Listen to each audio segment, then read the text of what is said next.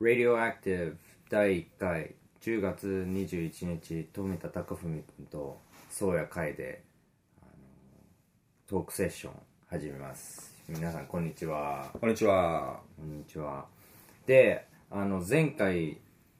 まず実験的に第1回をやって、うん。あのセッションゼロであの、まあ、活動アクティビズムについてフリートークをしてたんだけど今回は、えっと、これから2人でどういう活動をあの一緒にやっていきたいかっていうそういう話、まあ、この今回このラジオとプラスあのいくつかの他の仕掛けの組み合わせで、うん。なんかまた新しい次元のうん。アクティビズム自分たちのあの、まあ、活動を盛り上げるみたいなそういう企画であの進めていこうっていう話をしてきたんだけどちょっとじゃあ富田君からあのまあこの企画うん。この新しいプロジェクトでどういうことをしようとしてるのかどういう流れで進めていくかっていうのをちょっと話してもらえる？うん。まず、その、なぜアクティビズムっていう言葉を使ってるかうんっていうことがあると思うんだけど、その、まあ普通にね、運動とかさ、活動っていうふうに訳せるし、訳せばいいし、日本語で考えればいいんじゃないっていう部分もあると思うんだけど、あえてそうしているのは、やっぱりその日本において、どうしても活動とか運動とかっていうと、結構そのイメージが狭くて、うん。で、まあ簡単に言うとちょっと大変そうとか、うん。なんかいいことをやるってことでしょ？とか、なんかかっこよくないんで、うん。で別にかっこよくなきゃいけないとも思わないんだけれどもそのうんもっといろんなイメージが、うん、本来あってその社会に関わるっていうことに関しては。そのイメージがこう狭く伝わっていると、うん。なんかこう社会に関わってみたいとかなんか社会に何か貢献したいとか社会の中で何か自己実現ビジネス以外の部分でしたいっていう人にとってすごいその扉の向こう側のイメージが偏ってるっていうのはあんまいいことじゃないなと思って。で同時にすごくこういいことをやってるっていうかこう面白いことをやっている人たちのその実践例とか考え方の面白い切り口とかもうもっとそのいろいろ動いてる人の中で共有されていいと思うし、うん。なんか、うん、僕はその日本いろんなとこ回っててすごい感じるのは個々がそのまま頑張っていくっていうよりはもう少しそのアクティビズム活動全体のイメージをみんなで共有し合っていったり、うんするっていう部分が今必要なのかなとか思ってて。そうだねなかなか全体のランドスケープって見えないから、うんなんか活動まあ動いてる人もやっぱり一般の全然動いてない人もその全体像が見えずにただデモがあったり三宅洋平があのなんか立候補してたりなんかそういうイベントごとにはなんとなく見えるんだけどその全体として、まあ、一つの生命体としてどう動いてるのかっていうのが結構見えてないのがうん。まあ一つ残念だなって思うよね。なんかそういう原子力村とかさ、なんていうのかな政府と企業の動きってなんかすごい包括的でずっと歴史的にもあってかなりあのもう対抗しようがないようなそういうイメージがついててで活動家はその下でせっせとなんかちっちゃいデモとかやったりしてあのやっぱり弱いしなんかダサいしまあなんかちょっと距離感があるような存在として扱われてるのがすごい俺は残念だと思ってて、うん。なんかもっといかに日本のいろんなところで多くの人たちがつながって動いてるか。でそれが世界の流れの中でどうあるかっていうのも見えていきたいけたらやっぱり全然違う世界ができていくと思うんだよね、うん。その見えることだけでも。うん、なんかそのまさにストーリーテリングの力っていうか、やっぱりそのマスコミが語るうんうんうんとか、一つのそのイメージ偏りは大きいよね、うん。うん、だまあここでやろうとしてることっていうことでこうやってなんか話すこと。うん。もう一つまあ俺とカイ君でワークショップっていうものを定期的にやっていくでそれはコミュニケーションだったりライフスタイル暮らし方だったり。まさにそのトータル的にうん見つめ直すワうん。ークショップをやっていく、でもう一つなんかフリーペーパーなのかジンだかマガジンのようなその活字媒体をうん。やっていく。でまあそれがこれからやっていこうと思っていることなんだけど、うん、なんかその直接みんなで一つの場を共有して何かを体験していくワークショップだけでなく、ん。ね、ラジオだけでなくまた活字媒体だけでなくそういうふうにメディアをクロスさせることで、なんていうのかその立体的に何かが何かをつかめるっていうその、うんうん。イメージをつかみ取るためのエンパワーをしたいっていうのが大きいかな、そうだね。うん。そのちょっと前にも話してたけどなぜラジオにしたのかっていうのをちょっとまた富田君に話してもらえるかな。んだっけ？な、うん。ななんか一つはそのラジオっていうラジオの世界はまだそんなにあの活用されてない。うん。だからなんかイメージイメージもそんなに悪くないとか。ああそうだね。そうそう、うん。そういうことを言ってたよね。うん。実際はすごくその音声を受け取るっていう、うん。そのことってライフスタイルの中でみんな組み込んでると思うんだよね、うん。なんかパソコンしながらなんか音楽とか YouTube とかうん。音声だけかけっぱなしにしてたり、うん。まあ、ユーストとかツイキャスを見てるっていうよりなんか聞いてるんだと思うんだよ実際は。でなんかそういうそのうん語りかけられるっていうことだよね。結構一人称的な力があると思うんだラジオって。いうのは、語っている聞いているみたいな。差しの関係に結構近いっていうか,、届けやすい部分ってすごくあるしでも実はあんまりこうしっかり開拓されてないっていうか、うん。うん、あの中継する機会があるから中継してますみたいな、うん。うん。でアーカイブもあんまりこう整理されてなかったりするところにもっとこう伸びしろがあるんだろうなっていうのはすごく思っていて、うん。その2つかなやっぱパーソナルな感じがすごくあるっていうこと、語りかけるっていう僕らのやりたいことをしやすいのが、うん、実際音声なのかなっていう。のがすごくある。そうだね、うん、なんかあの今日あの僕が持ってきた雑誌の中で「Yes Magazine」っていうのがあってそれはあのまあいろんななんていうのかな今の社会だと結構その恐れる話とかばっかり出回っててあのでまあ活動家の中でもなんかすやっぱりいかにこいつらが悪いかとかこのここの問題があの恐ろしいとかっていうそういう話が結構多くて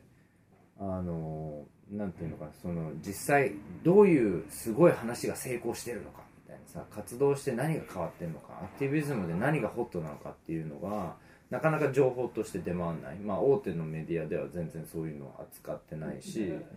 で実際アクティビストの中でも活動してる人たちの中でもそういう話ってなかなかしない、うん。もう次次どこでなんかまた守りに入らないといけないかとかここで攻めないといけないかっていうのでなんかそういう祝福するチャンスがない。成功したこととか、やっぱりあのあとなんかストーリー作り、今これからの時代どういうストーリーにしていきたいかみたいなさうちらは何、どういうビジョンがあって動いてるのかっていうのは、なかなか共有することがないと思うんだけどなんかちょっとこの Yes Magazine っていうのはじゃあ No っていうものは結構いっぱいはっきりしてるけどじゃあ Yes って言いたいものは何だみたいなそういうのを扱ってる結構あのあの面白い新しいアプローチの雑誌でその中に「The Power of Storytelling」っていう話がちょっとあるんだけどあのなんていうのかなやっぱり人間っていうのはずっと例えば火を囲んだりししてあのいろんなお話をしてきた。でそれがまあ昔話とかでもいいしなんていうのかなそういううちらがなんでここに今ここにいるのかっていうそういう話からこれからどうなるのかっていう話を、まあ、先住民の人からああの現代人までずっとやってきたと思うんだけどなんかそれがやっぱり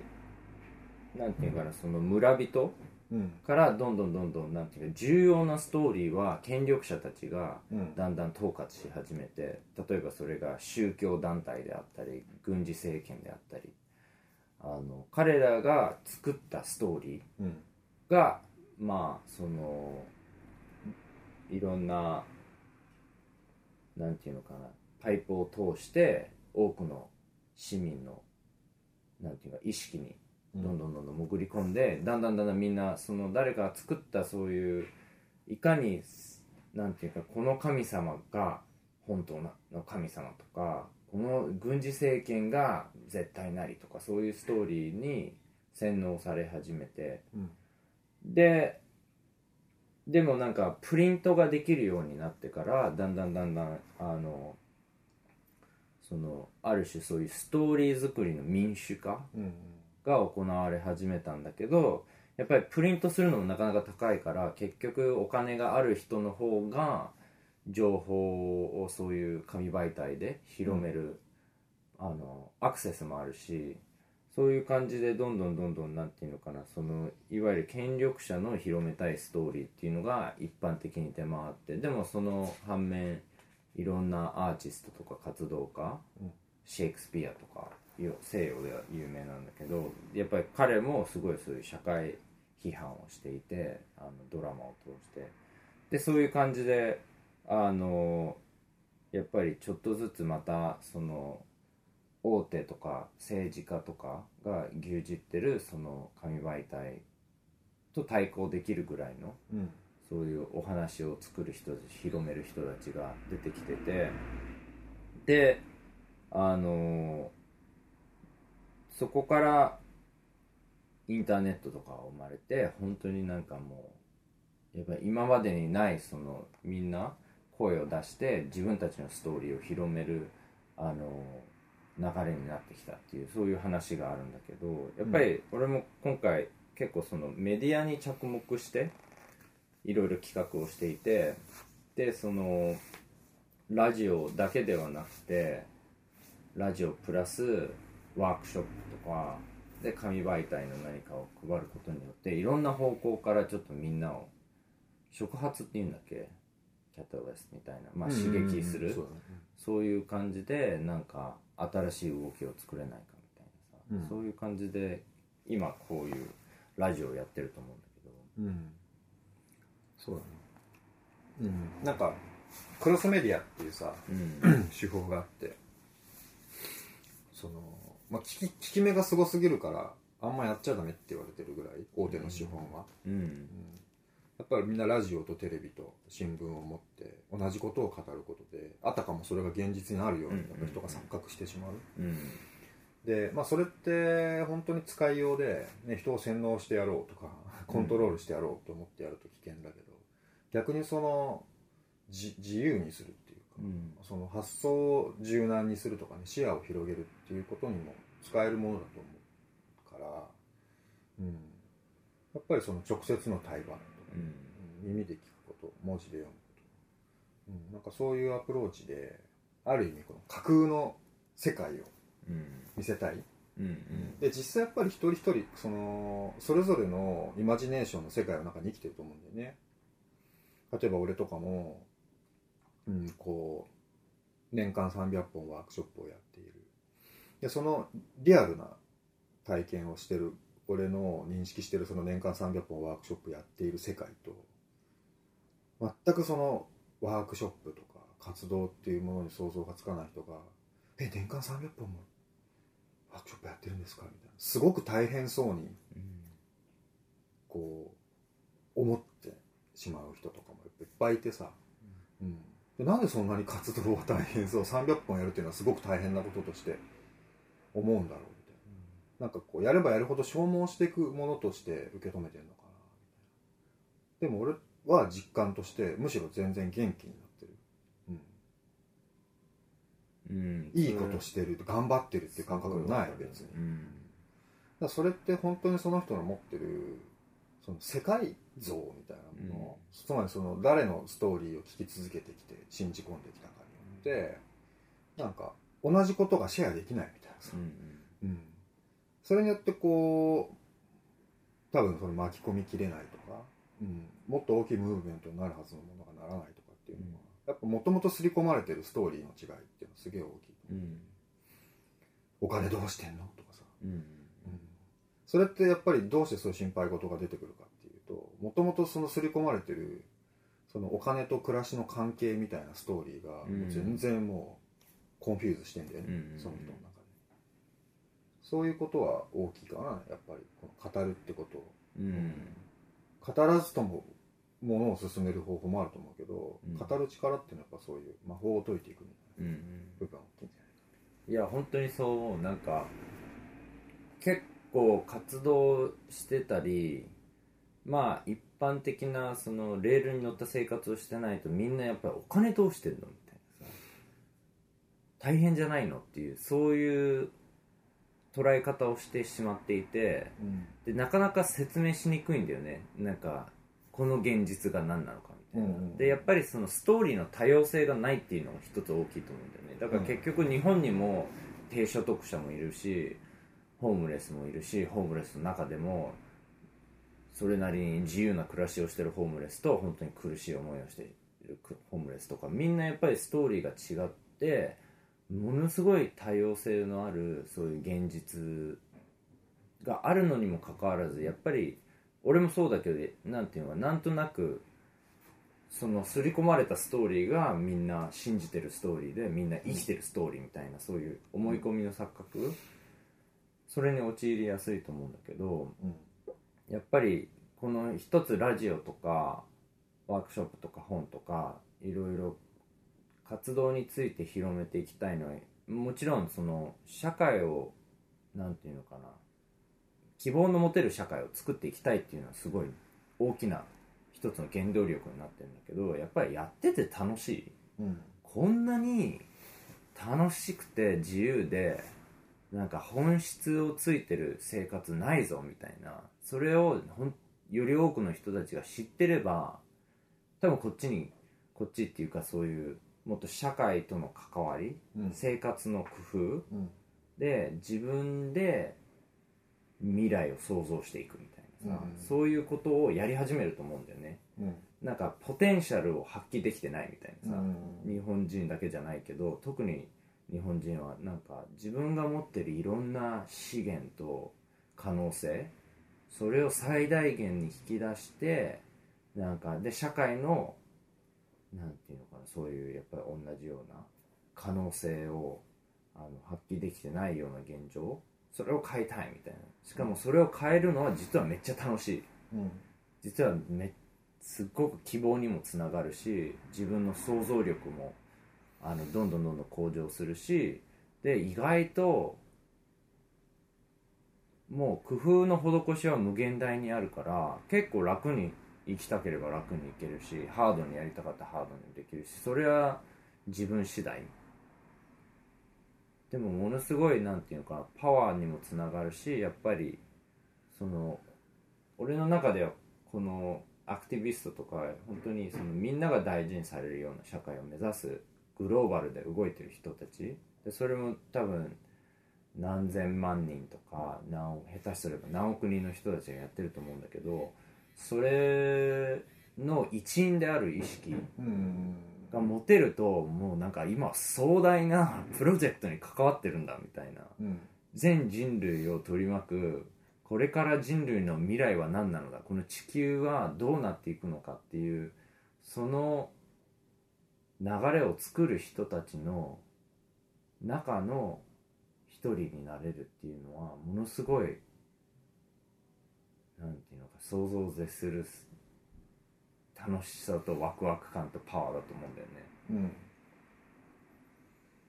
そうだね。だそのストーリーってことで言うとさ、うん、まあヒストリーっていうのがヒズストーリー、うんうんうん、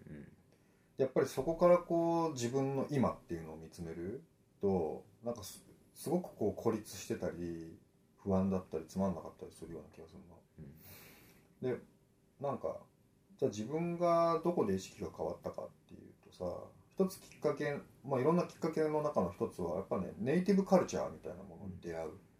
アメリカインディアンの考え方暮らし方。でそれは日本においても当然そうだし。でそれはネイティブまでいかなくても日本の伝統的な暮らし方みたいなさ。でそこ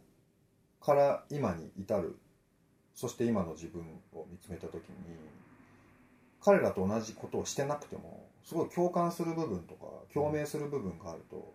なんかすごいつながってる感みたいなものがあるじゃん。うん。生まれてくると思うんだよね。で自分がやっぱりそのアメリカインディアンの考え方に共鳴する。彼らに憧れるっていうのとはちょっと違うもっと深いところでの共感、でそうか俺たちも native Japanese みたいなもんかみたいなことになってったりしていく時にその歴史の見え方が一気に変わると思うんだよねでそうすると自分がこれからどう生きていくかっていうことがこの Japanese native people として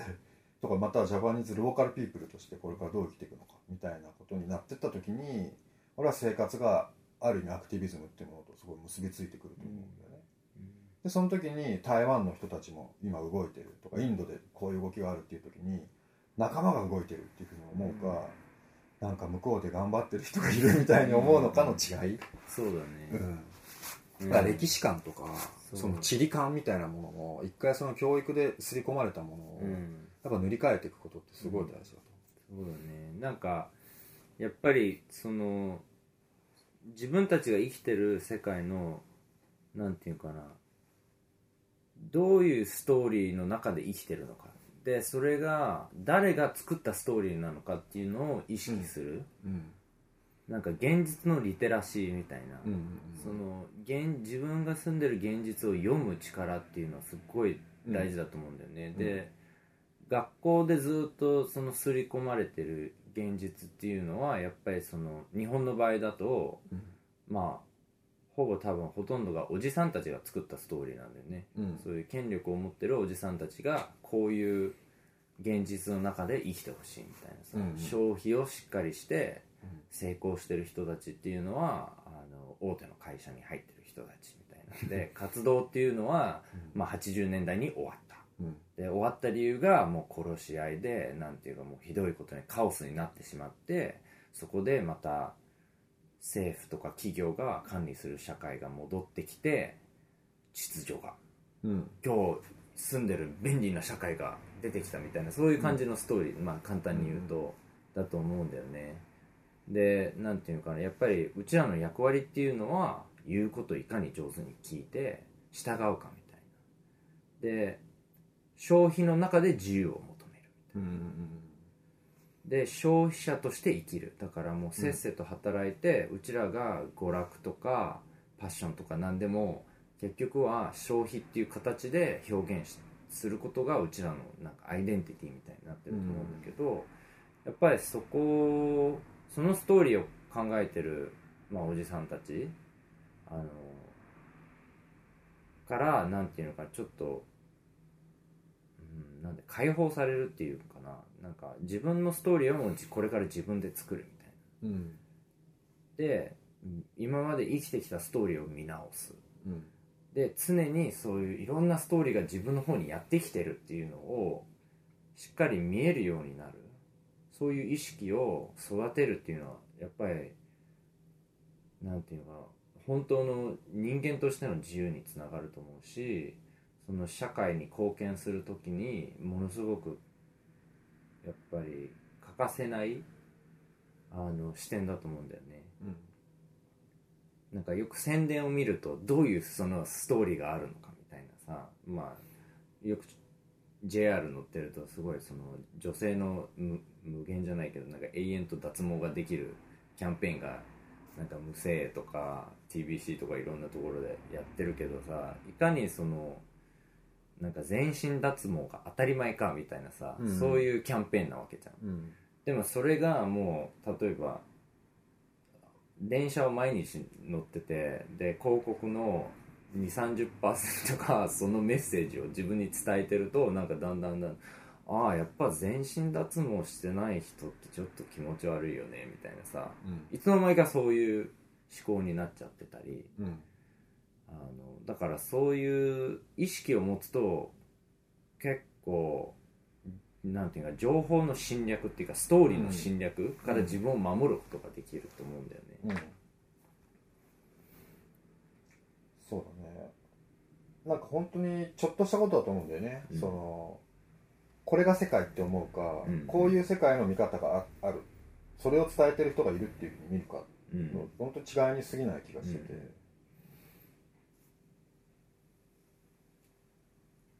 なんだろうね。そこが結構大きいよね。みんな無関心とかじゃないんだよね別に。信じてるストーリーが違うんだようんうん。そう。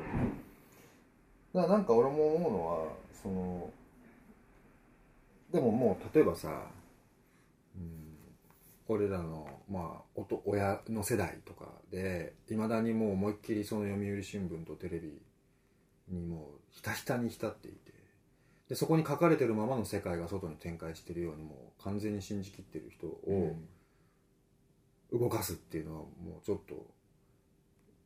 希望として持ってるけど今そこにあんまりモチベーションはなくて。どっちかっていうとやっぱりその何かしたいと思っているけれども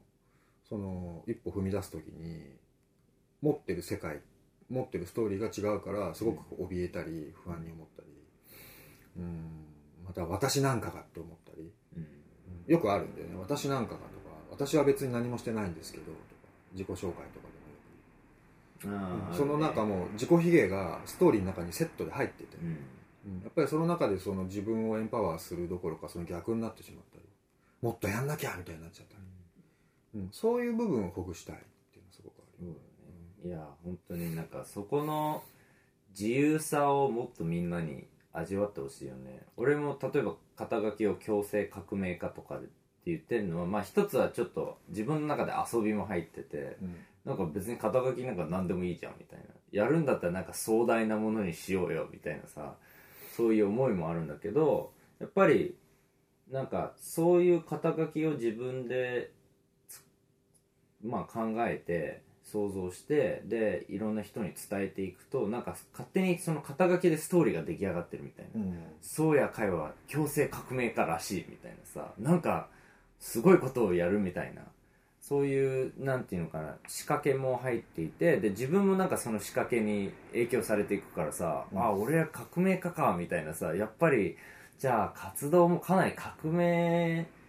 的な活動しないとみたいなさ自分のモチベーションを上げるしなんか自分が今どういう役割で世の中に立ってるかっていうのも、そこからすごいできていく気がするんだよね、うん。でなんかよくその活動の話とかするときになんかもうグローバルのそういうアクティビストの仲間と一緒に今常にじゃあこれからどういう方向にあの社会を変えていきたいかっていうそういう会話をしてるから俺の中でそういうストーリーが出来上がってて俺は東京で孤立した一人のなんか変わり者の活動家みたいなそういう感じじゃなくてもうグローバルで仲間と一緒に今いかに大きな気候変動とか戦争とかこのうつとかのそういう問題を変えていくかみたいなさそれを頑張ってお互い考えて伝え合って新しいアイデアと。でなんかどんどん刺激し合ってやっぱりいろんな実験をし合ってる。そういう中で生きてるからなんかそれがもう本当に楽しいみたいなさ、うん。でもなんか一人の孤立した活動家でなんかもうずっと原発止めようとしてるけどもうすぐ再稼働してしまうみたいなさ。で俺にはお金がないのに政府にはむっちゃお金があってもう絶対これは無理だみたいなさ。そういう中で生きてると超辛いと思うし別にそれが本当の現実でもないからうん。なんかそこら辺をみんな意識してじゃあ自分はどういうストーリーの中で生きたいのかっていうのをしっかり考えてほしいよね。うん。そうね。うん。そうだな。やっぱりこうなんかさ孤立する方向にこう発想がいってしまったりするんだよね、うん。うん。で横でなかなかシェアすべきことができてなかったりとか、うん。そこはなんかすげえもったいないと思うし。俺も本当にこのどこの地域に行ってもさまあ何らかの話をしたりワークをして。でそこでこうなんていうのかな、まあ、こういうことをやってる人って珍しい。つまり俺は孤立してるっていうなんか思うっぽいんだけどでも俺はすごくそこで伝えたいしでもこれは多分伝えることは無理だなと思っていることっていうのは皆さんみたいな人が全国にいっぱいいるんですよ、っていうことなんだよね。その何かに関心を持ってもうオルタナティブな世界っていうものも望んでいて、うん、ある程度もうビジョンもできつつあるみたいな人たちが、うん、この地域にはこの人数だけどこの人数の集まりが日本中にあることをイメージしたことありますか、うん。でそこから世界中に同じようなことを話してる小さなグループがもう無数にあるみたいな、うん。ね、その感覚を持ちながらそこに10人20人でいるのと、うん、私たち10人20人しかいない周りは分かってくれない人ばかりって思うかみたいなさ、うん、か常にその8割の無関心層とかさ、うん。うん、8割のその多数派みたいな人たちと自分を比べて少ない、弱い小さいとかって思うんだよね、うんやっぱそこのそこもすごくハマってると思うなんかそのストーリーテリングの力に、うんうん。うん、それはなんかこうやっぱりこれからのなんていうのかなこういう俺たちのみんなでやっていくべきことの一つじゃないかな、うん、いやいやいや本当にネットワークされてますよ、うん、でもう一つ思うのはやっぱり具体的にその動くうん、語るだけでなく、うんうん、その具体的なその仕事作りとかその、まあ、食べ物や衣服を作るライフスタイルを作るっていうことに入った時に物や情報がより具体的に横でこう交流していって、うん、ああいっぱいいたんだみたいな、うん、やっぱそこまで到達してほしいっていうのはすごい思うよね、うん、そうだね、なんかよく言われるのがヘッドハートハンズって言って、やっぱりその頭でそういう思考を通していろいろその問題を理解したりするってことと、うん、なんかそこでハートとつながってやっぱりどういう気持ちになるのかそれについてっていうのなんかその原動力ハートから出てくる原動力、となんていうのかピュアさ、うん、なんか知識じゃなくて本当になんか人間としてこの地球の中で存在してどう感じてしまうのかそのつながりとさらにやっぱりその手で何かを行動を起こす。そのバランスが本当に大事だなと思ってて、うん、でやっぱり日本の社会だと結構そのヘッドの部分がすごいまあ日本だけじゃないけど、うん、ヘッドのところはすごい強調されるからいかに知識を蓄えるかみたいなさ、うん、で議論するかっていうっていうところで止まっちゃうんだよね、うん、本当にどうしても。でもやっぱり食べ物を食べる時もただ頭で考えてもご飯にはありつくことができないからやっぱりそこでなんかご飯を食べるために動くみたいなさ、うん、動いて初めてご飯が食べれるから、うん、社会の変えるとか自分の生活を変えるのも同じでやっぱりその考えて考えてから心に耳を傾けてで実際動くみたいなさ動いた瞬間に変化が生まれるからあの見える形で、うん、だからそこを、まあ、今回一緒にやるプロジェクトの中でも大事にしていきたいなってすごく思うこの本当に実際手を使ったり何かアクションを通してこのトークで伝えようとしてることをもう体感してもらう。でも体感してもらったらもうそこから自分でこれがうちらが言ってることが現実なのかどうなのかっていうのは確かめられるから、うん、そうだね、うん。っていう感じであの今度のワークショップのそういう話をちょっとしようか。うん12月から始めようかなということで、うん、12月の19日にまず1回目をやろう。とで多分都内、うん、都内。関東。うんうん。うん。でまあここが一つのそのお披露目というか実際に直接会って伝える。これから何をしようとで、まあ、ラジオやら、まあ、紙媒体。紙媒体をやる意味っていうのはねちょっと触れてなかったけど、うん、そのみんなで編集するっていう作業自体がすごくワークだと思う、うんうん、重要なとってもこうまさにどうストーリーテリングしていくのか。っていうことを実際に自分たちでやっぱりやっていく、うん、でさっき海君の言ってたやって終わりになってしまうっていう部分を整理して、うん。もう一回ちゃんと再評価するっていう意味でも文字みたいなその遅めの媒体うん。紙媒体みたいな遅めのスピードの媒体っていうのをちゃんと持っとくっていうのが、うん、バランスとしてはすごくいいと思っていて、うん。まあ、そういうことをちょっと呼びかけつつオリエンテーリングもしつつ具体的なイントロダクションとして俺と海君がそれぞれワークをする。でそのオリエンテーリング的なワークっていうのはつまり導入的初歩的お試しっていうことではなくて、うん。ベースメントをしっかり見せる、うん。俺と海君のベースメントがこれだからこれもやってるしこれもやってるしこれもやってるしうん。これもやってるっていう、そのベースをしっかりシェアしてうん。いきたいっていうのが大きいかな、うん。やっぱりうちらの共通な点はあのかなり普通の人から見ると多様な形のワークショップ。俺は例えば共感コミュニケーションっていうすごいコミュニケーションとその心とつながるワークっていうのをやってたりでそのもう一つとしてはパーマカルチャーとか。うん。でパーマカルチャーの次になんか禅。まあ一日うん。マインドフルに生きるみたいな。そのそのそういう感じのワークショップでまあ普通に見たらなんかあんまりつながりがはっきりと見えないかもしれないし富田君もなんか暦とかファシリテーションとかあの味噌作りとか茜染めとかかなりなんていうのかな。まあオルタナティブっていうくくりでは全部つなげられるかもしれないけどそのやっぱりなんかちょっと全然関係ないこといろいろやってるなみたいに見えると思うしでもやっぱりなんか自分たちの中でそれがつながってる。うん。でそれをちゃんとワークショップっていう形で体感してもらってつながりがなんか自分から見えるようになってほしいっていう。そういう思いでちょっと今度なんていうかなその土台作りのワークショップを2人で。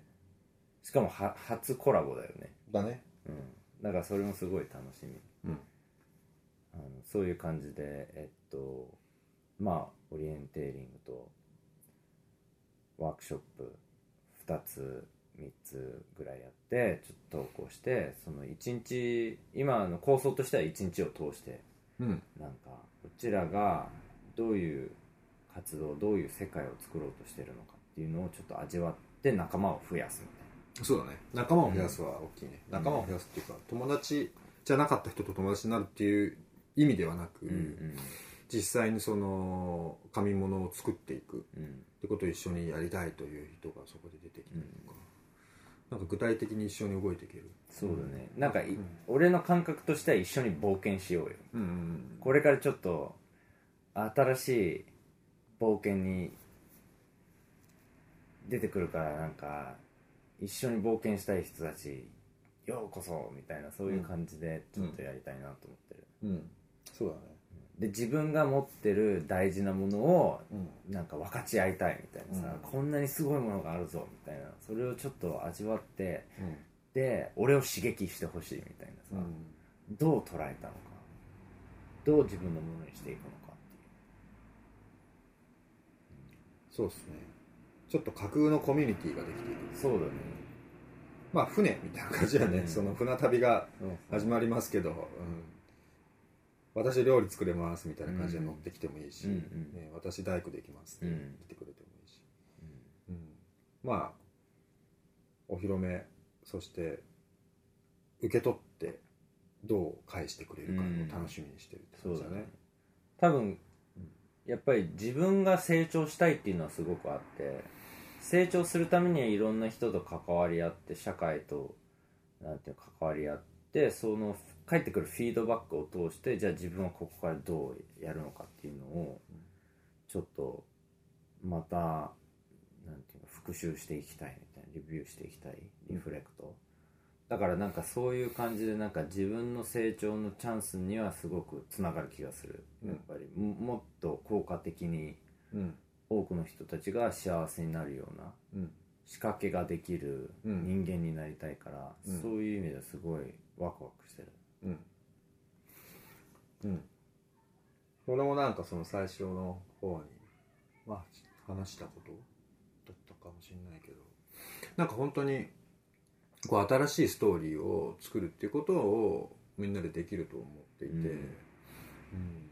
うん。なんていうのかな。本当にそのまずストーリーの書き換えその刷り込まれてるものを外した時に見える理想のとかこれからの進め方とかっていうのはそんなに俺ね意見対立しない気がするんだよね、うん。みんな同じようなこと思ってんじゃないかなみたいな、うん。なんかそういうそのもう合意形成すらいらないみたいなところに、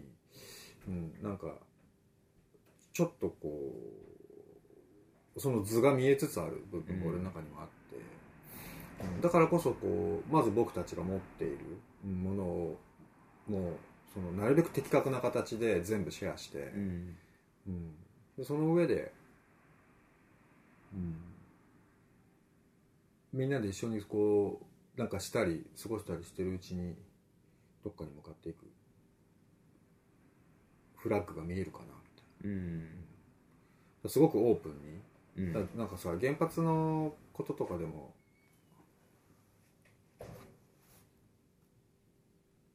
原発のこととかでもあるんだけどこう一個一個こう集会をやるイベントをやる講義する。そのことについてもプランニングはできるけど今自分たちの活動のどこに伸びしろがあるかとかそのエンパワーすべきポイントがあるかみたいな。うん。そういう話もなんかもっともっとやっていけると思うし、うんうん。うん。少なくともそこには必ず希望があると思う。そうだね。なんか希望を繁殖させたいようん。ね希望の大繁殖企画みたいなそうだね、うん。発酵みたいな。そうそうう。ん。希望の発酵所みたいな、そんな感じですかね。はい。じゃあそんな感じで、とりあえず、まあ2回目セッション1っていうことであのまた今度のワークショップの前にもう一回ぐらいうん。できたらはい。最高だよね。そうだね。はい、じゃあ皆さんあのお楽しみに。お楽しみで。はーい。はい。また今度ありがとうございました。ありがとう。